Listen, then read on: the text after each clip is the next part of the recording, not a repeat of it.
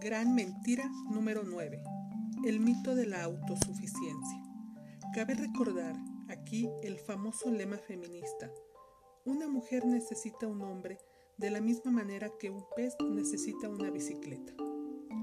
Los intentos de autosuficiencia sexual y de otro tipo son el sello distintivo del pensamiento de la amazona, no nada más en la sociedad norteamericana contemporánea, sino en la mitología antigua.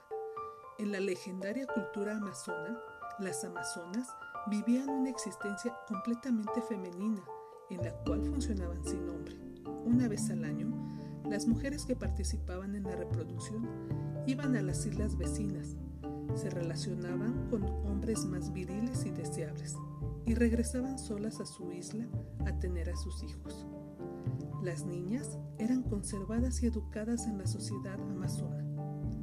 Los niños eran regresados a las sociedades de donde provenían. La sociedad norteamericana aún no llega a esto. Sin embargo, en la década pasada no era raro oír a las mujeres modernas referirse a los hombres como sementales.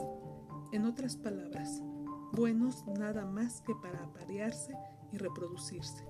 Y a menudo cuando pregunto a una mujer moderna para qué necesita un hombre, su respuesta principal parece ser para la reproducción.